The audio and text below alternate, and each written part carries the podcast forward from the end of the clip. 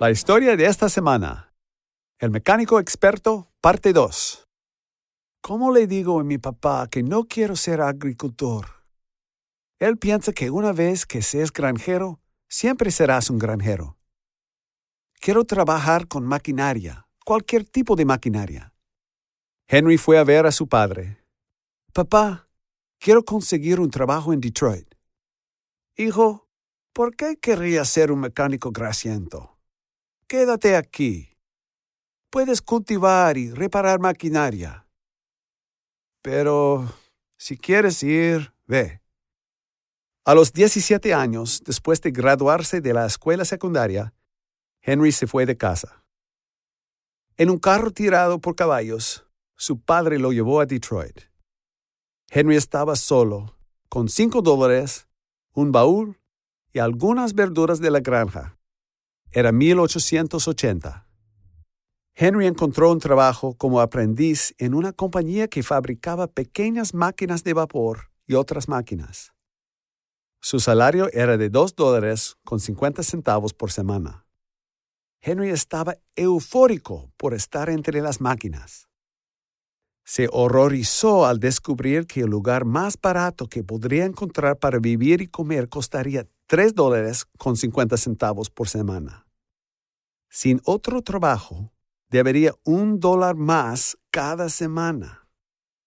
Después de su primer día de trabajo, encontró un trabajo nocturno reparando relojes. Ahora con dos trabajos, tendría un dólar a la semana para ahorrar. Trabajaría felizmente durante 15 horas al día porque estaba aprendiendo sobre maquinaria. Durante nueve meses en la tienda de máquinas, Henry aprendió cómo funcionaba cada pieza de maquinaria y cómo encajaba todo. Cómo cambiar los metales de una forma a otra era fascinante y práctico. Él notó muchos problemas. Los trabajadores perdían tiempo hablando mientras recogían el equipo.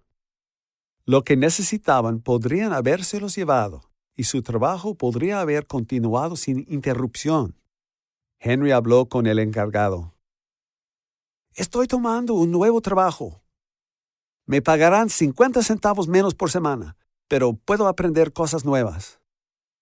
Eso no tiene sentido. La gente trabaja por dinero. Henry respondió, El dinero es una herramienta y también lo es el aprendizaje, el cual necesito. Él continuó su reparación de relojes y recolectó 300 relojes estudió sus diferencias y decidió que los relojes podían fabricarse con precisión mediante maquinaria. Dibujó diseños para las máquinas y pensó que si vendían relojes en grandes cantidades, uno podría venderse por 30 centavos. Sin embargo, hubo un problema. No hubo suficiente demanda de relojes, así que dejó su proyecto pero descubrió que las máquinas pueden producir en masa objetos que tienen un tamaño determinado. Ese fue un concepto revolucionario que cambiaría los niveles de vida de millones de estadounidenses. Se había convertido en un excelente mecánico. Pasó de proyecto en proyecto, siempre aprendiendo y mejorando máquinas. En su lectura aprendió acerca de un motor de gas silencioso, con grandes dificultades, pero con nuevos procesos. Con una esposa que lo apoyaba en sus experimentos, regresó a Detroit a un nuevo trabajo y construyó su primer automóvil. Soy Scott Thomas por Barbara Steiner, que pronto regresará con la tercera parte del mecánico experto.